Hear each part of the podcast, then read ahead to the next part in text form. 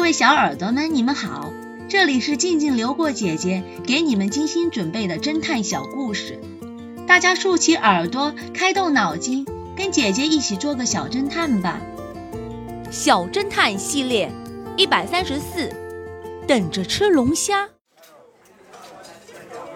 有一家专门经营龙虾的餐厅，老板是一个非常慷慨善良的人。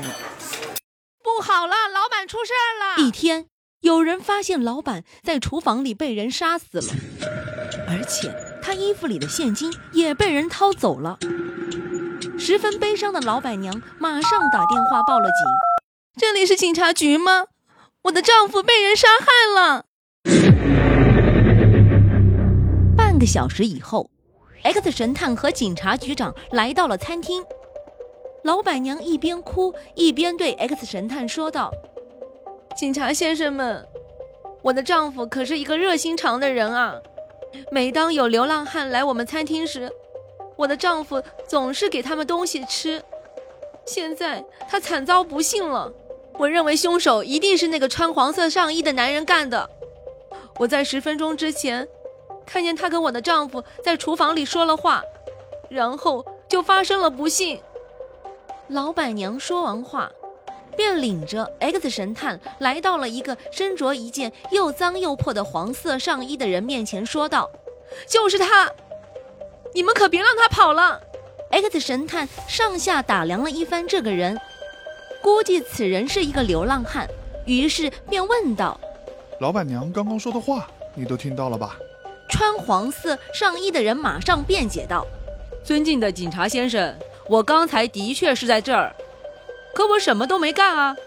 几分钟之前，餐厅老板说要给我东西吃，我看见他把一条大红龙虾放在锅里，他还告诉我二十分钟后来吃呢，所以我就在这儿等着。”X 神探听完流浪汉的话，笑了笑说道：“不要再狡辩了。”凶手就是你，小侦探们。X 神探为什么会认定这个人就是凶手呢？